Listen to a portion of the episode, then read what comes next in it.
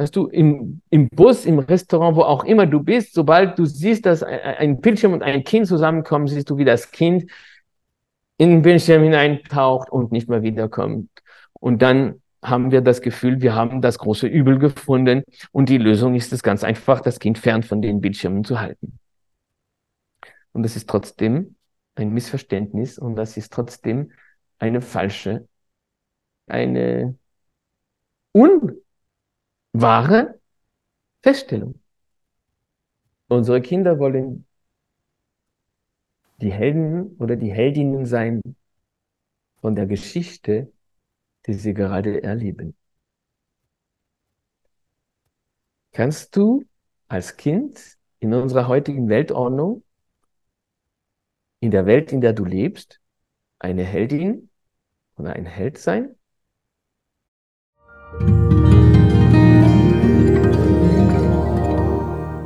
Ganz herzlich willkommen zu einer weiteren Folge vom Open Your Heart Podcast. Ich bin Chris Fader und dieser Podcast darf inspirieren, motivieren und zum Nachdenken anregen. Er darf neue Sichtweisen aufzeigen und auch dein Herz noch weiter öffnen. Ich bin der Überzeugung, dass jeder einzelne von uns seinen Teil zu einer besseren, friedlicheren und glücklicheren Welt beitragen kann und dass jeder bei sich selbst anfangen darf. Ich spreche jetzt in dieser Folge mit dem wunderbaren André Stern, der mich persönlich seit vielen Jahren begleitet und mich auf meinem Weg mit meinen Kindern sehr geprägt und gestärkt hat.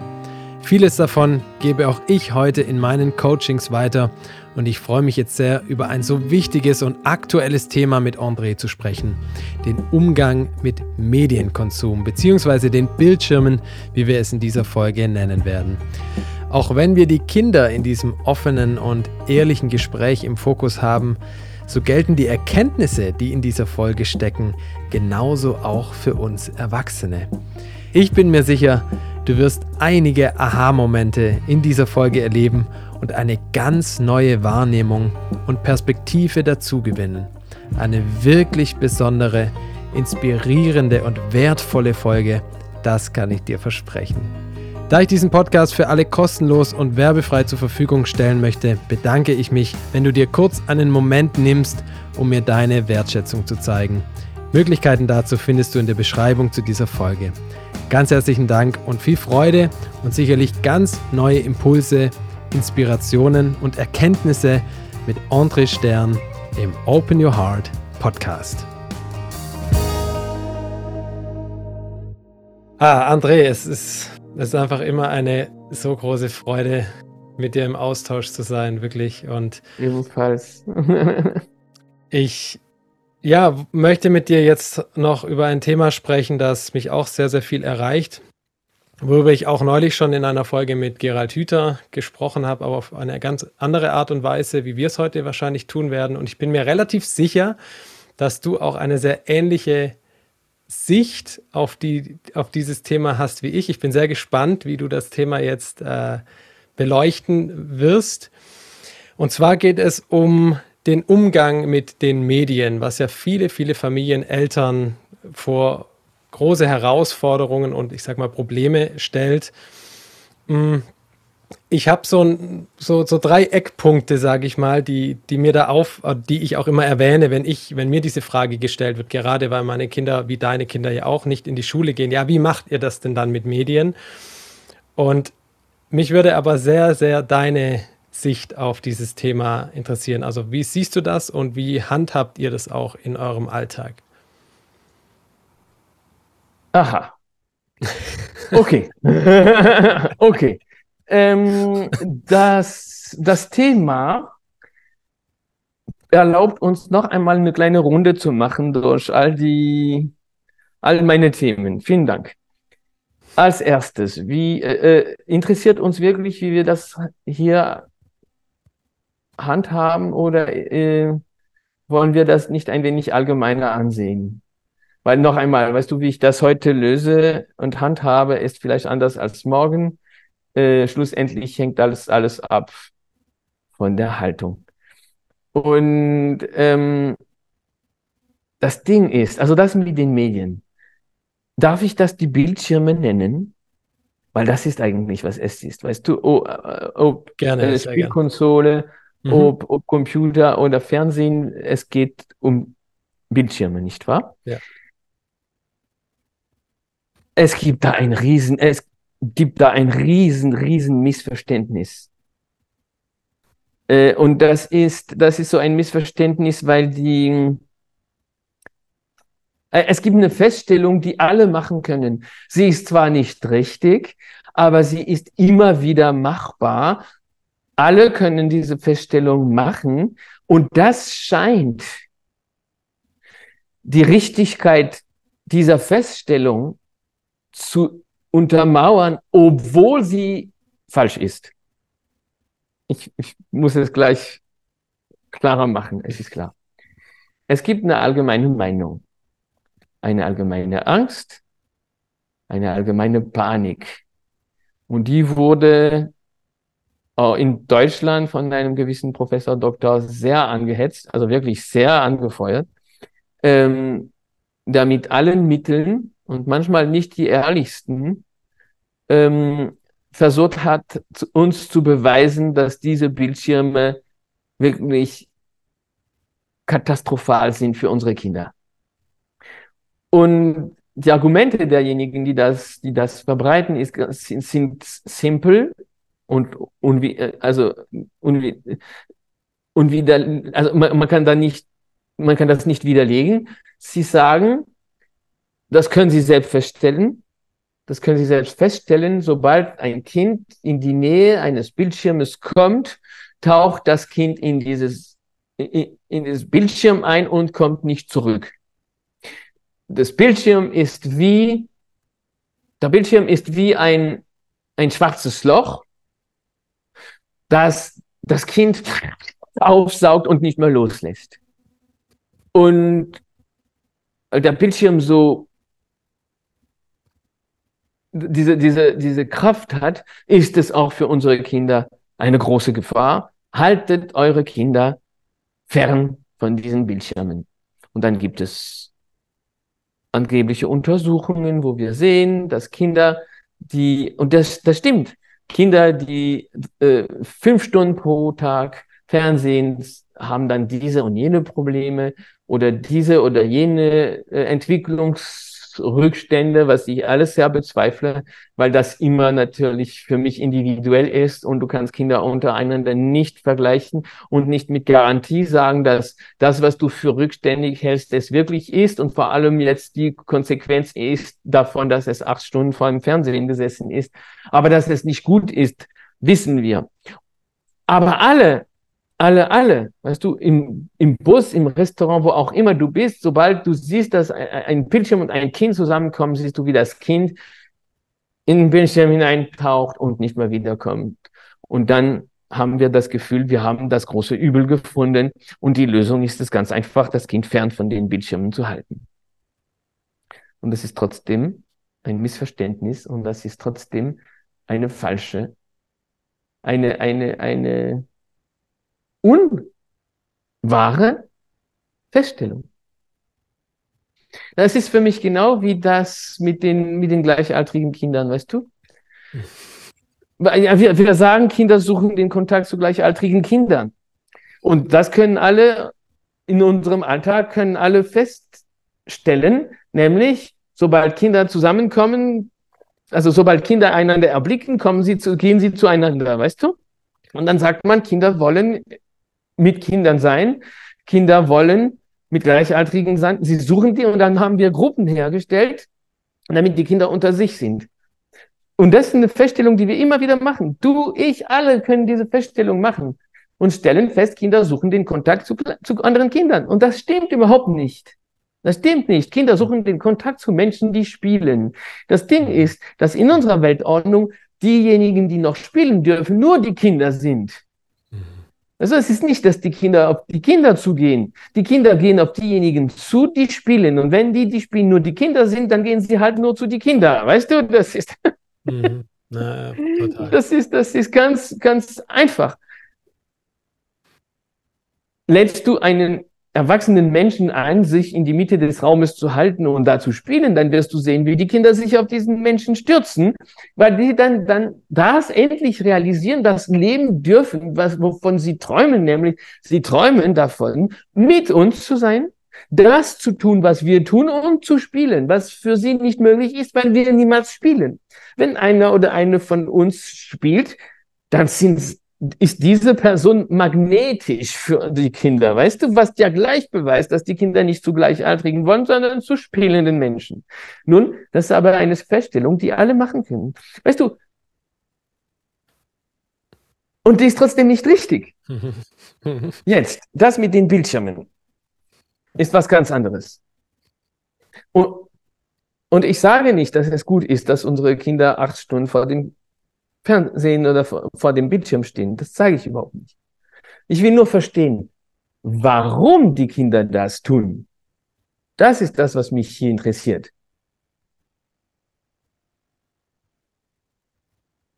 Unsere Kinder wollen die Helden oder die Heldinnen sein von der Geschichte, die sie gerade erleben.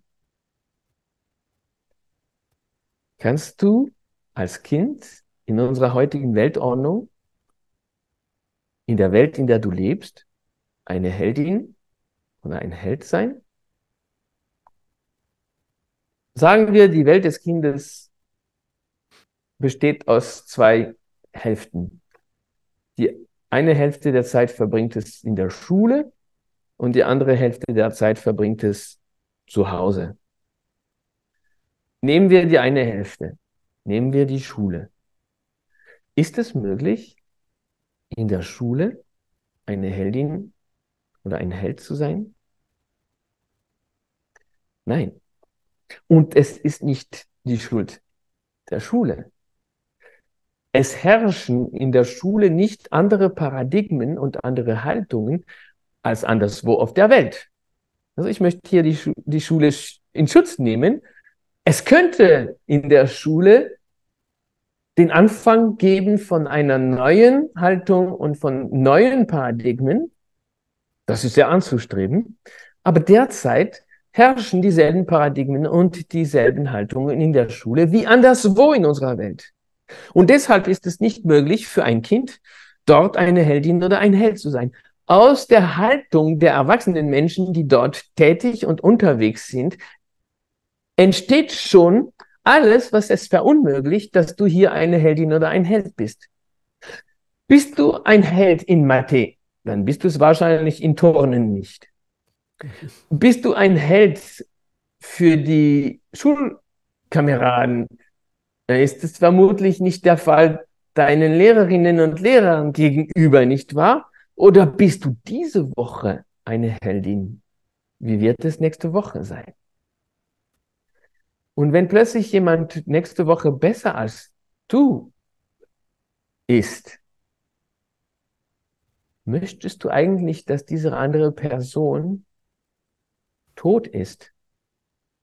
Dann wärst du wieder die Heldin oder der Held. Weißt du, das sind die allerschlimmsten Formen der menschlichen Beziehungen. Das ist Konkurrenz, nicht wahr? Wettbewerb und so weiter. Es ist unmöglich, dauerhaft oder überhaupt eine Heldin zu sein oder ein Held zu sein in der Welt, in der das Kind die Hälfte seiner Zeit verbringt. Wegen der Haltung. Wegen der ganzen Architektur unserer Weltordnung. Gut. Ist ja nur die Hälfte der Zeit. Es gibt doch die andere Hälfte, die das Kind zu Hause verbringt, nicht wahr? Komm, lass uns diese auch unter die Lupe nehmen, um zu sehen, ob es dort als Kind möglich ist, eine Heldin oder ein Held zu sein.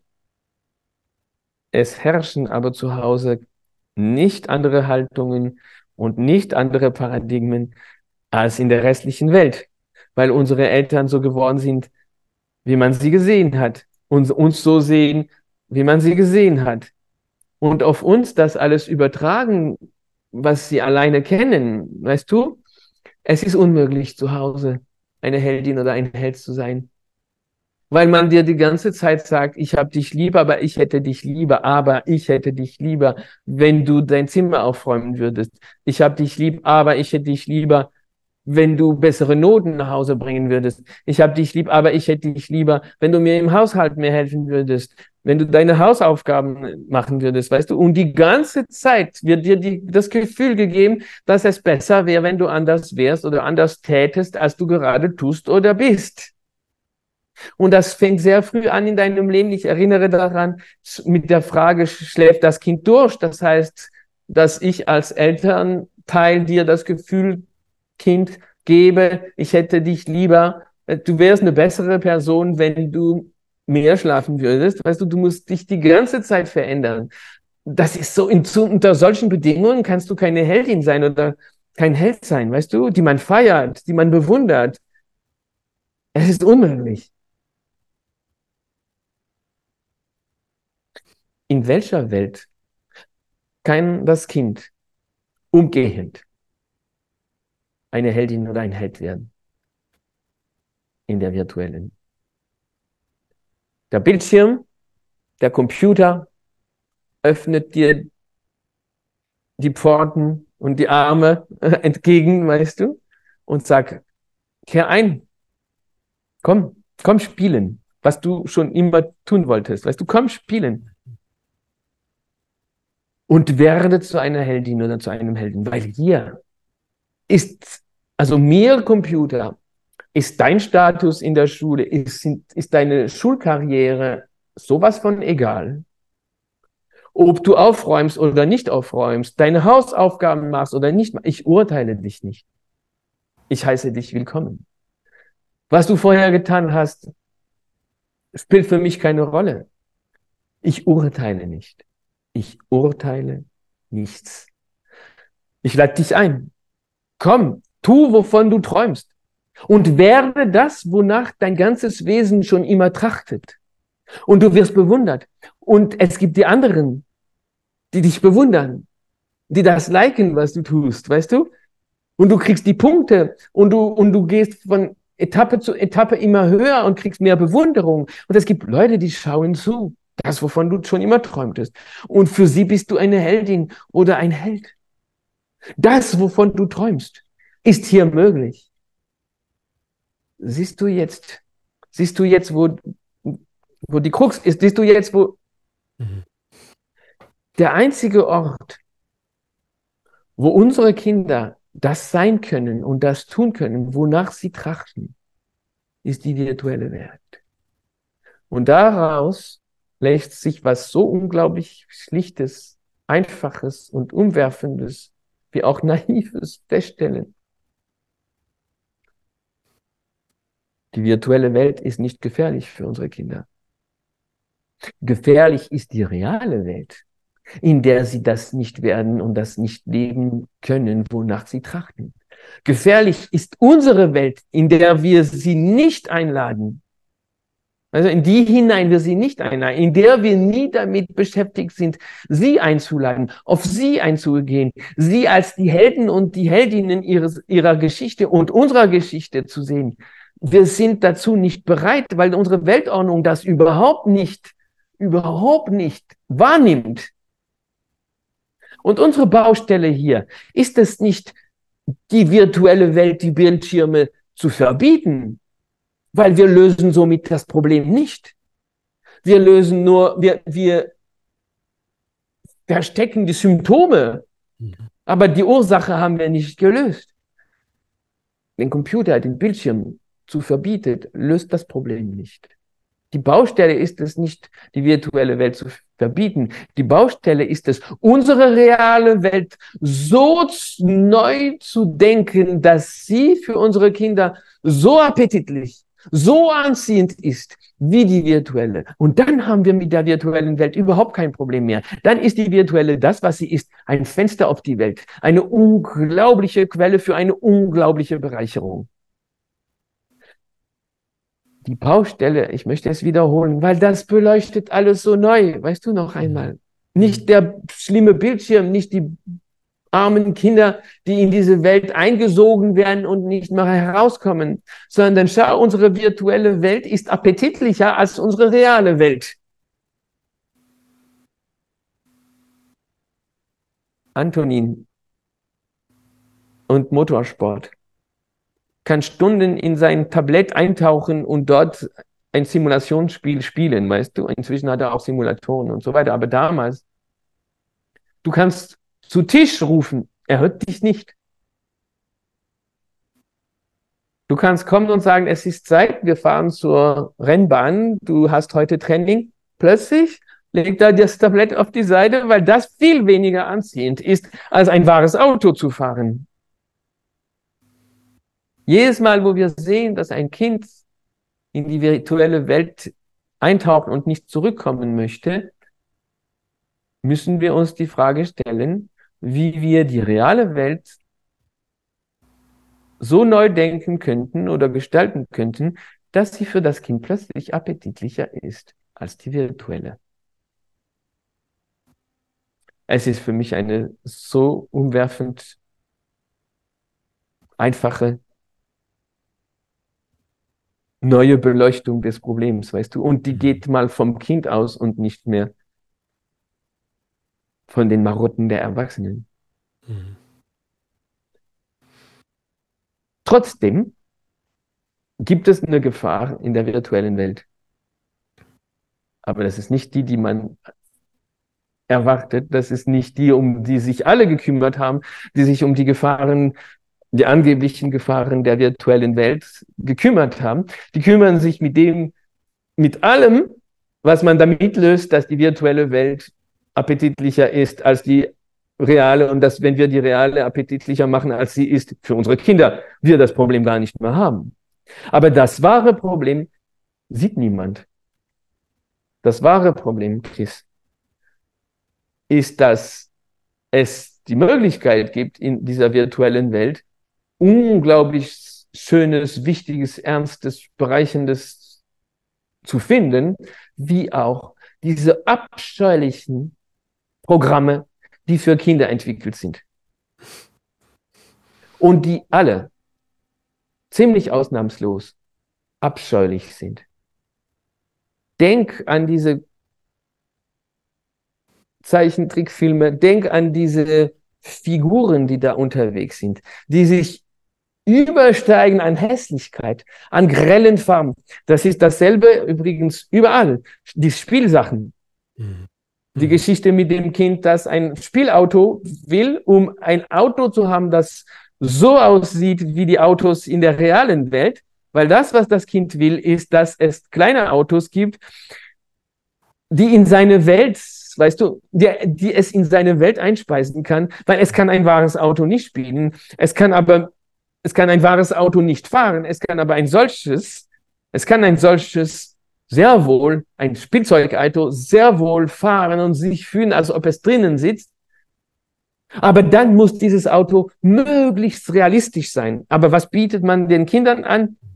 Kugelreifen, ein Auto mit einem Gesicht, mit, ein, mit Augen als Scheinwerfer oder Scheinwerfer als Augen, ähm, mit einer roten Nase und mit ähm, einem Lächeln und Audio, ich bin ein Auto, wer bist du? Und so weiter, weißt du. So hässliche Autos, so lächerliche Autos sieht das Kind auf der Straße zum Glück nicht.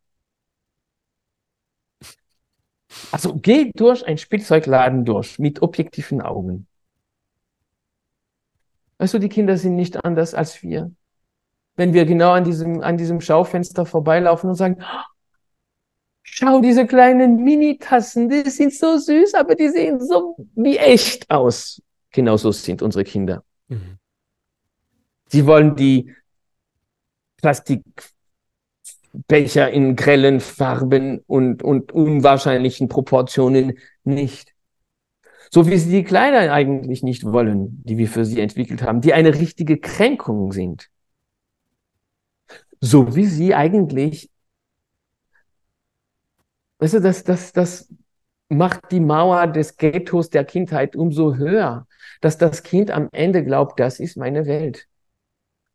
diese Pipa, Po, Pig, äh, Schweine, derlei und so weiter. Ich mache es extra. Diese abscheulich hässlichen, grellen, alles ist, die Farben sind schrecklich, die Proportionen sind abscheulich, die Stimmen sind grässlich, die Handlungen sind stupid, die Handlungen sind die, die dummsten, die man sich vorstellen kann. Sie nehmen das Kind nicht ernst. Mhm. Wir würden uns eigentlich schämen, weißt du, wenn man uns so behandeln würde. Mhm. Weißt du, diese Inhalte sind ganz einfach schrecklich. Das Ding ist, dass das Kind in so einer Loyalität, das nimmt am, am Ende doch an, dieses, aber das hat ja Räder. Weißt du, das ist, okay, dann lass, lass, lass uns denken, das ist ein Auto, das vorher beschriebene Ding, weißt du?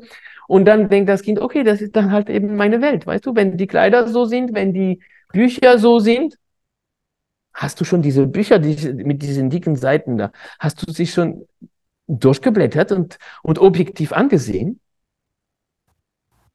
Tu das. Weißt du, diese, diese, stell dir vor, welche Kränkung es ist. Du schaust Kunstbücher an, oder? Und dem Kind gibst du diese Bücher und er sieht, dass es die Seiten nicht auf dieselbe Weise drehen kann, weil das so dicke Kartonseiten sind, weißt du? Mit kläglichem Inhalt. Du müsst, man, man muss lesen, was Astrid Lindgren schreibt darüber, wie man Kinderbücher schreibt. Wo sie sagt, dass nichts Schlimmeres, dass sie sich nichts Schlimmeres vorstellen kann, als diese Tonart, die die Menschen entwickeln, wenn sie sich an Kinder richten, weißt du, wie wir mit den Kindern sprechen. Und dann sind diese YouTube- und Fernsehprogramme voll von diesen schrecklichen, wirklich schrecklichen Inhalten, die angeblich speziell für Kinder entwickelt worden sind. Das Einzige, was speziell für Kinder entwickelt worden sind, ist, dass diese Farben, diese Töne und diese Handlungen die Kinder aufsaugen. Das stimmt. Also die Kinder sind da wie äh, angesaugt. Die, das, das ist gedacht, weil sie sollen ja immer weiter schauen. Mhm. Und das Kind glaubt, das ist meine Welt. Diese, diese Figuren, diese Handlungen, diese Stimmen ist das, was ich verdiene. Die Erwachsenen würden das nicht ansehen. Die Erwachsenen, die schauen andere Filme an. Das ist eine Trennung. Das ist eine Ausgrenzung. Das ist eine Diskriminierung. Das schmerzt. Vor allem, das ist hässlich. Weißt du, das, das, das ist so geschmacklos und so kränkend dem feinen Sinn unserer Kinder gegenüber. Und diese Gefahr scheint niemand zu sehen. Also lass uns darauf achten, dass unsere reale Welt für unsere Kinder so appetitlich ist wie die virtuelle. Und lass uns gucken, dass diese Inhalte, die speziell für Kinder entwickelt worden sind, uns nicht ins Haus kommen. Mhm. Wow, André, vielen, vielen Dank. Ähm, ich habe es vorhin schon vermutet, dass das in eine ganz ähnliche Richtung geht, wie ich das auch sehe, wie ich es auch beobachte ja. bei meinen Kindern. Ja, also wenn die, auch bei uns sind diese Geräte nicht verboten, die haben jetzt keine eigenen, aber wenn sie mal mit Oma und Opa telefonieren oder wie auch immer, dann beobachte ich, wenn das vorbei ist, das Telefonat, dann legen die sofort das Ding weg und zack, gehen wieder in ihr Spiel rein, das sie gerade für dieses Gespräch kurz unterbrochen hatten. Also offensichtlich ist, wie du es beschrieben hast, die reale Welt so viel appetitlicher, als jetzt da noch weiter am Handy irgendwas zu machen. Und ich erinnere mich auch an mich selbst. Ich habe früher auch, ich bin begeisterter Basketballer und ich habe früher dann auch auf dem Computer so ein Basketballspiel gehabt. Aber sobald ich die Möglichkeit hatte, wie du es mit deinem Sohn beschrieben hast, selber Basketball zu spielen, ich habe das, auch wenn das Spiel mittendrin war, ich habe einfach aufgehört, Computer heruntergefahren und war draußen auf dem Basketballfeld. Und ja, mit den Spielzeug, ich habe auch gerade hast du da im Hintergrund das kleine Auto gezeigt, das in deinem, in deinem Regal, habe ich mich an auch an meine Spielzeugautos erinnert. Ich habe sehr, sehr gerne Auto gespielt als Kind.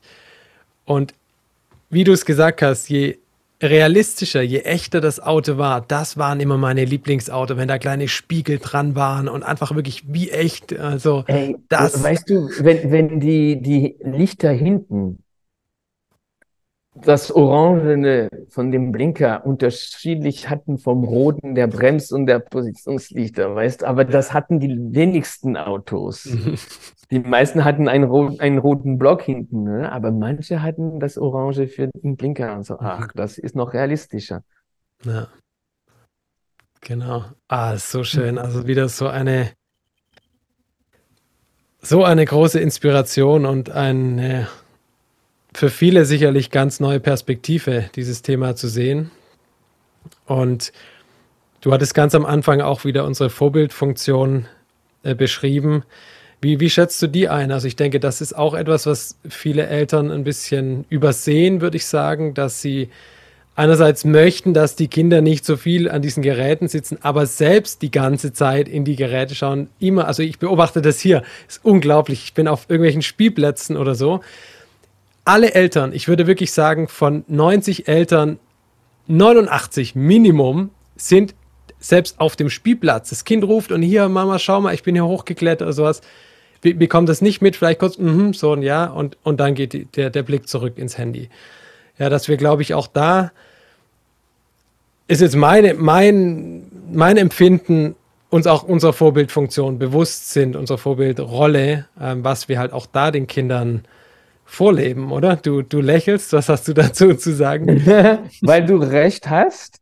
Ähm, ab und zu sagt einer der Kinder, eines der Kinder hier, ähm, Mama, äh, ich dachte, äh, kein Handy am äh, Abendessentisch. um, das ist unsere Kinder äh, weisen uns öfters zurecht diesbezüglich. Nein, es gibt Momente, wo das schlimmer ist. Es gibt Momente, wo der Bildschirm eine Abschirmung ist. Das ist schlimmer. Das ist ähm, in all der subtilen Zeit, das ist die einzige Gefahr, die ich sehe. Das ist, wenn der Bildschirm zwischen Quelle und, ähm, also, äh, es, es ist eine komplexe Zeit, die ich kurz zu beschreiben versuche. Äh, dass vorgeburtliche Leben ist ein homogenes. Also es gibt zum Beispiel im Bauch einer Mutter äh, keine Temperatur, weder warm noch kalt. Es gibt mhm. eine Temperatur und sie ist richtig. Die Begriffe kalt und warm existieren noch nicht. Es ist keine Binarität da, sondern eine Homogeneität. Und alles ist so. Und dann kommst du auf die Welt und bist plötzlich mittendrin in der Binarität der Welt, weißt du, unserer Welt, wo es eben sehr wohl warm und kalt gibt und Verschiedenes, das dir große Angst macht. Weil du, kan du kanntest den, den Begriff ähm, Bedürfnis nicht einmal, weißt du, weil du hast keinen Hunger im Bauch einer Mutter. Du bist nie hungrig im Bauch einer Mutter. Und plötzlich hast du dieses Loch im, im Magen und das macht Angst, weil du nicht weißt, was das ist. Weißt du, du bist für diese Binarität, Fülle oder Leere, nicht vorbereitet, nicht, nicht ausgestattet. Ähm, du kennst den Begriff Genesung nicht. Weißt du, die, musst dir vorstellen, was die erste Erkältung bedeutet. Das Kind hat so viele Entwicklungen erlebt, die endgültig waren. Und jetzt plötzlich kannst du nicht gut atmen, weißt du? Du kannst nicht gut und weißt nicht, ob das nicht für immer ist.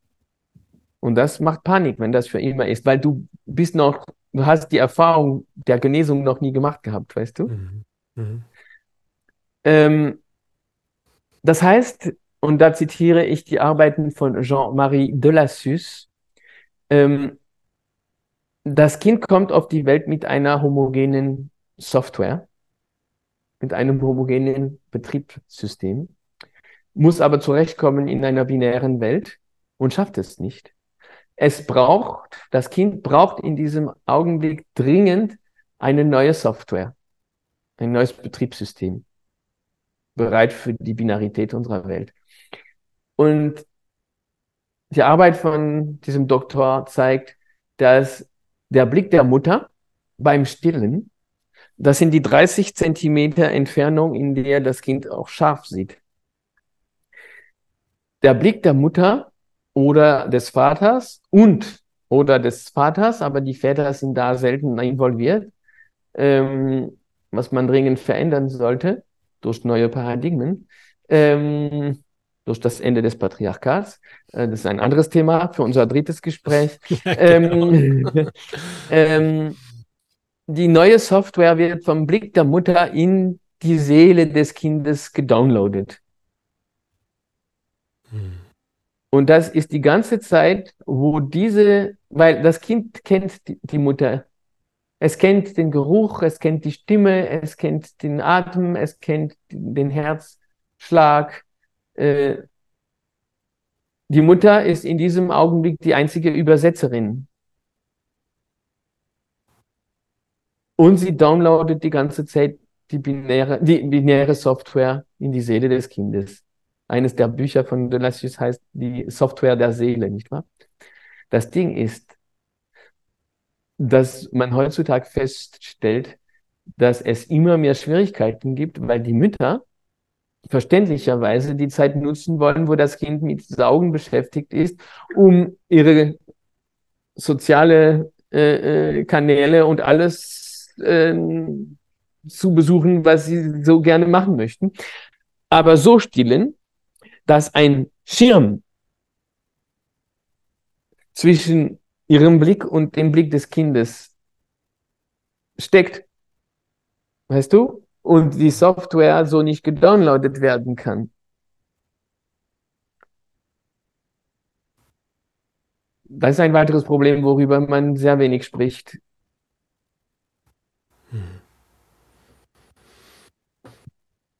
So, mhm. das waren meine Gedanken äh, über das Thema. Du sagtest, du vermutest und hast es bestätigt, dass das in eine ähnliche Richtung geht, äh, wie du sie selbst lebst. Ja. Magst du darüber was sagen? schwierig, da jetzt anzusetzen nach so wunderschönen Worten von dir. Aber es ist tatsächlich, was ich einfach auch beobachte und miterlebe jeden Tag, wo man gerade denkt, wenn Kinder nicht in die Schule gehen, dass sie dann erst recht viel vor diesen Geräten sitzen, ist bei uns überhaupt nicht der Fall. Ähm, es ist einfach meine Erklärung eben auch, weil es so eine bunte, spannende Welt zu entdecken gibt, jeden Tag so viel zu erleben gibt für meine Kinder und sie auch das natürlich entdecken dürfen auf ihre Art und Weise, dass diese Geräte, diese virtuelle Welt, von der du gesprochen hast, relativ unspektakulär eigentlich dagegen ist. Klar, sie kennen auch nicht so viel. Also wir haben natürlich jetzt auch nicht diesen Einfluss, den man vielleicht in der Schule hat von Mitschülern, Gruppenzwang und was weiß ich was. Das fällt natürlich bei unserem Leben auch weg. Trotzdem ist sind natürlich die Geräte auch in der Gesellschaft äh, einfach präsent heutzutage. Es gehört einfach auch dazu in einer gewissen Art und Weise. Ähm, und ich habe mir eben auch mal die Frage gestellt, was, also was ist eigentlich die Ursache? Also warum stürzen sich diese Kinder so in diese virtuelle Welt. Und ist genau das, was du beschrieben hast, so dass wir eigentlich immer an diesen Sy Symptomen rumdoktern, ja, aber einfach die Ursache völlig übersehen oder außer Acht lassen. Und ja, es ist, es deckt sich, wie gesagt, ich habe es vermutet, äh, sehr mit, mit meinem, auch meiner Überzeugung, ehrlicherweise, und meinen Beobachtungen, die ich mit meinen Kindern mache. Und daher haben wir auch ähm, sage ich jetzt, ich habe jetzt eine zwölfjährige und eine sechsjährige Tochter, überhaupt keine Schwierigkeiten oder, oder Probleme mit diesem, mit diesem Thema oder brauchen Verbote oder irgend all diese Dinge braucht es überhaupt nicht bei uns. Mein 13-Jähriger ist ähm, manchmal sechs Stunden am Computer und lernt Unglaubliches, weißt du, und, und taucht in Welten ein. Es ist, es ist sein Fenster auf die Welt nur um zu sagen, es ist nicht so, dass ein Kind, das äh, zum Beispiel nicht in die Schule geht und so weiter, überhaupt nicht solche Maschinen, die virtuelle Welt nicht, nicht äh, dass, dass die wahre Welt so in, anziehend ist, dass das Kind überhaupt gar keine Zeit in der virtuellen verbringt. muss auch gar nicht so sein, weißt du? Es ja. ist noch einmal eine Sache der Haltung. Mhm. Für Antonin ist der Computer sein Fenster auf so viele Teile der Welt, die er sonst nicht erreichen könnte.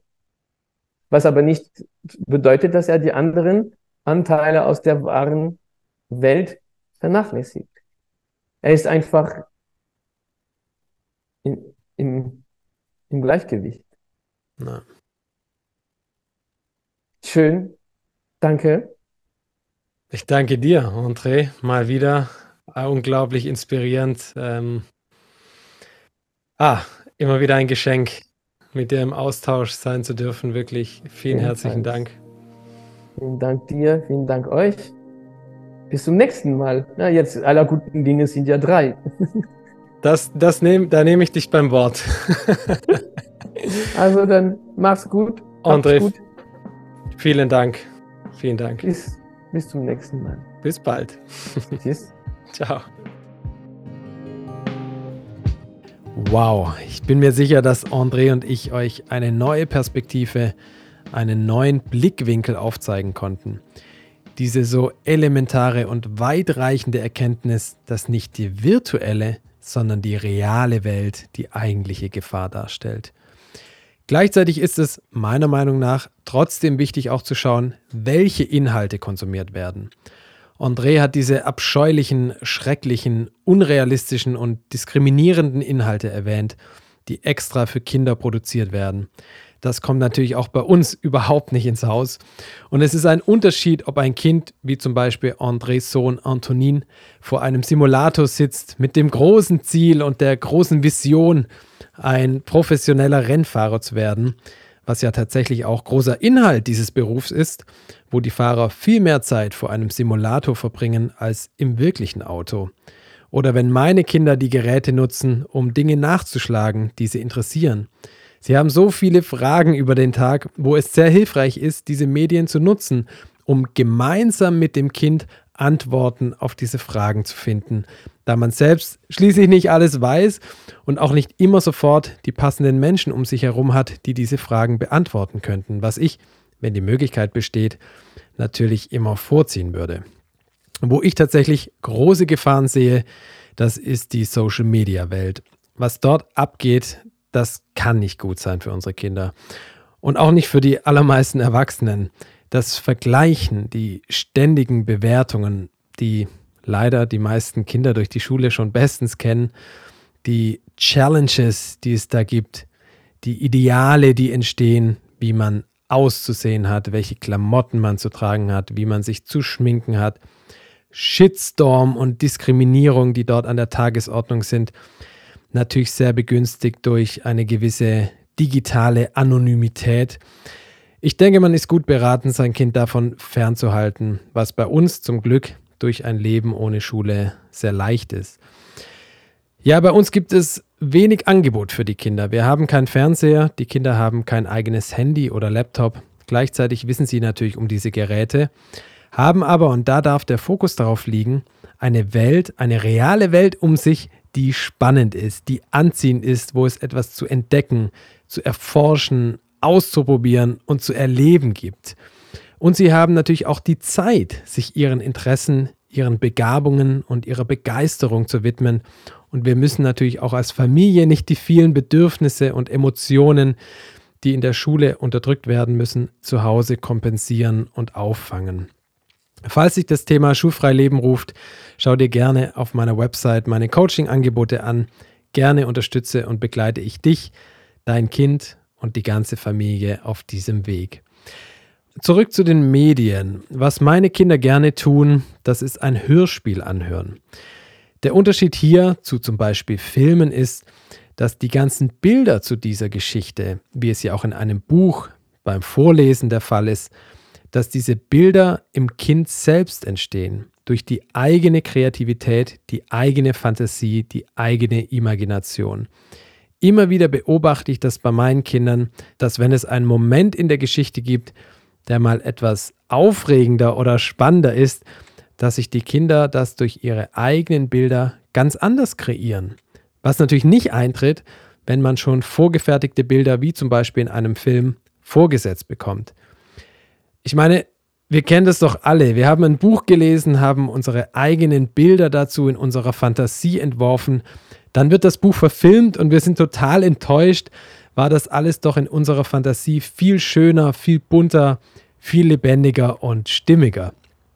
Noch ein weiterer Impuls zu diesem wunderbaren Gespräch beobachte ich bei meinen Kindern, dass auch hier eines der Grundbedürfnisse, nämlich das nach Verbindung, nach Verbundenheit da ist dass meine Kinder es eben lieben, zum Beispiel gemeinsam als Geschwister so ein Hörspiel anzuhören oder dass Mama oder Papa dabei sind.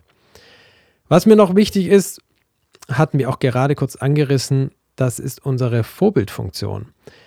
Ich bin mir ganz bewusst, was ich auch in Bezug auf die Medien meinen Kindern vorlebe. Hier sind aber nicht nur die Eltern gefragt, sondern im Endeffekt alle, die wir gemeinsam diese Gesellschaft bilden. Ich beobachte das oft auch bei Großeltern, die die eigentlich so kostbare Zeit mit ihren Enkelkindern damit verbringen, um irgendwas an ihrem Handy zu tun oder zu erledigen, wo sie doch sicherlich Zeit haben, das dann zu tun, wenn die Enkelkinder nicht da sind. Und versuchen wir immer wieder die Perspektive des Kindes einzunehmen. Du hast etwas Tolles oder Aufregendes erlebt und möchtest das mit zum Beispiel Mama oder Papa teilen. Jetzt glotzen die aber nur in irgendeinen Bildschirm rein. Was vermittelt das dem Kind? Dass erstens seine Geschichte, sein Erlebtes nicht so wichtig ist und dass zweitens das, was in diesem Bildschirm passiert, ja noch wichtiger und spannender sein muss. Natürlich möchte das Kind dann auch in diesem Bildschirm versinken. Aber auch sonst dürfen wir ganz unabhängig, ob wir selbst Kinder haben oder nicht, uns unserer Vorbildfunktion bewusst sein und zumindest versuchen, im Beisein von Kindern so wenig wie möglich an diesen Geräten zu sein. Wie wir auch Vorbild sind und an einer roten Ampel stehen bleiben, wenn Kinder in der Nähe sind. Oder auch Raucher zu Recht weg von Kindern um die Ecke oder so gehen, um ihre Zigarette zu rauchen. Ich denke, hier ist jeder von uns aufgefordert und um den Kreis mit dem Intro dieses Podcasts zu schließen, jeder darf bei sich selbst anfangen. Denn sind wir doch mal ganz ehrlich, der Inhalt dieser Folge kann doch genauso gut auch auf die Erwachsenenwelt übertragen werden. Auch wir Erwachsenen können uns doch mal fragen, warum sind wir eigentlich so viel vor diesen Dingern? Was ist denn an unserer realen Welt so langweilig, abstoßend oder unbefriedigend, dass auch wir diese Bildschirme sehr oft vorziehen? Wenngleich ich mich persönlich tatsächlich da nicht dazu zähle, wie viele Menschen sitzen aber jeden Abend vor irgendeinem Gerät, vor dem Fernseher, Tablet, Handy und Co. und lassen sich berieseln? Warum? Was muss da kompensiert werden? Warum zieht man nicht ein gutes Buch, ein gutes Gespräch oder irgendeine Sache, die einen wirklich begeistert und die man mit Freude und Hingabe macht vor? Die einem gut tut, die einen vielleicht weiterbringt denn vergessen wir nicht, wenn wir bei uns anfangen, wenn wir bei uns Dinge verändern, machen wir das automatisch auch mit für unsere Kinder.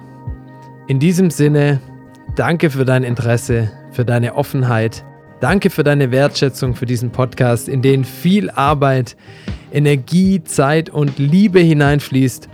Und lass uns eine reale Welt erschaffen, die für unsere Kinder so anziehend, so einladend, so appetitlich ist, dass die Kinder diese Welt ganz natürlich von ganz alleine der virtuellen Welt vorziehen und wir selbst auch. Alles Liebe von Herzen. Open your heart and just give love. Feels like flying like a dove. Press the button which is called restart and be proud of who you are. Pay attention to your intuition. Focus on the good, make it your mission. Everything happens for a reason. Take your time.